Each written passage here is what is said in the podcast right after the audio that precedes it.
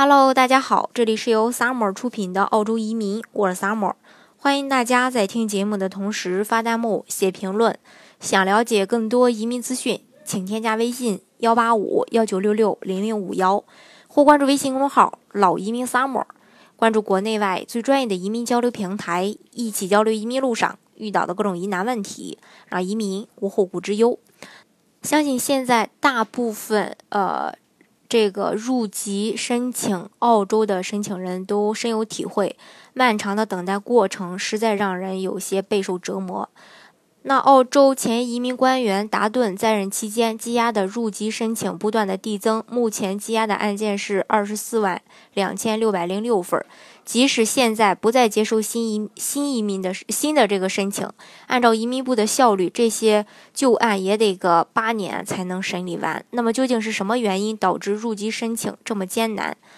一个是申请数量的剧增，因为政府的数据显示，从二零一零到二零一一财年至上个财年，入籍申请数量增长了百分之一百七十六点九。呃，移民局啊。裁员，达顿在任职期间，为了节省开支，移民局不断的去裁员。移民局本来就人手不足，并且他们的办事效率也很慢，而裁员也使得入籍等待时间再度延长。另一个就是入籍改革，入籍改革提案讨论期间，审理一度暂停，这使得原本就大量积压的情况更加雪上加霜。签证系统的私有化，啊，以及这个联这个联联盟党政府将移民部。呼吁中心以及签证审理外包给私人公司。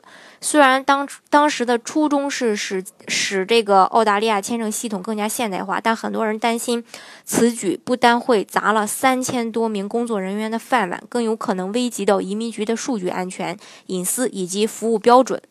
还有就是审理也越来越严。为了保证安全，澳大利亚政府实行一系列的举措，核实申请人的这个身份和品行。增强审理的完整性，这就势必也会延长审理时间。另外就是不完整的申请增多，那许多申请人提供的材料可能不完整，移民局在审理的过程当中就需要花费更多的时间和精力。虽然说现在入籍审理速度慢，但好歹它是按照旧政策来。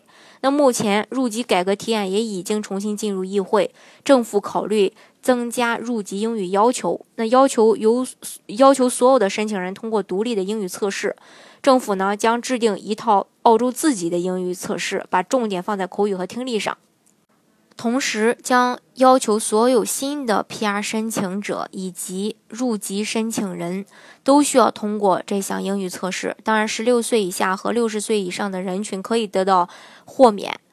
那到时候入籍呢将会更加的艰难，所以说无论是移民也好，入籍也好，都是趁早办会更好一些，因为政策之后会越来越严格。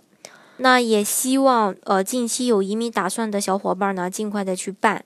呃，还是那句话，就是移民要趁早。要是政策变的话，大家呃本来条件符合，因为政策的这种变动导致申请要求的呃提高，使得你原本符合移民要求，呃变得不符合移民要求了。那到时候大家啊就会很后悔，但是后悔也没用，因为政策就是政策。好，今天的节目呢，就给大家分享到这里。如果大家想具体的了解澳洲的移民政策的话，欢迎大家添加我的微信幺八五幺九六六零零五幺，或关注微信公众号“老移民 summer”，关注国内外最专业的移民交流平台，一起交流移民路上遇到的各种疑难问题，让移民无后顾之忧。